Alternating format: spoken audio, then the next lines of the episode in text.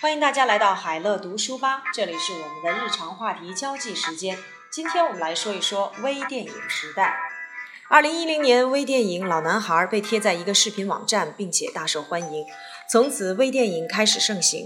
微电影的长度从三分钟到半小时不等，成本低廉，拍摄过程简单，这使得很多草根艺人得以有机会来拍摄。人们喜欢在线观看电视节目的偏好，也为微电影的发展提供了绝佳的机会。在这个快节奏的社会里，微电影正好可以解决人们没有太多时间来娱乐的问题。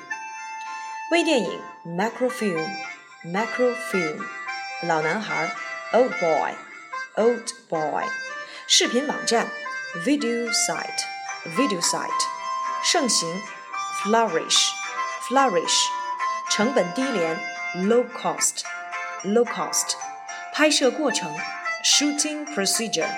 Shooting procedure，在线观看，watch online，watch online，偏好，preference，preference，绝佳的机会，perfect opportunity，perfect opportunity，快节奏的，fast paced，fast paced，解决问题，tackle the problem，tackle the problem，娱乐，entertainment，entertainment。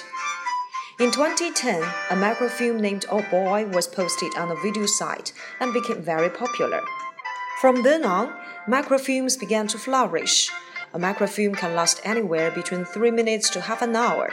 Low, low cost coupled with easy shooting procedure gives many grassroots artists opportunities to make macrofilms.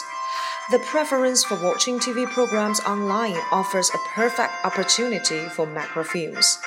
In this fast paced society, Macrofilms can tackle the problem of lack of entertainment time.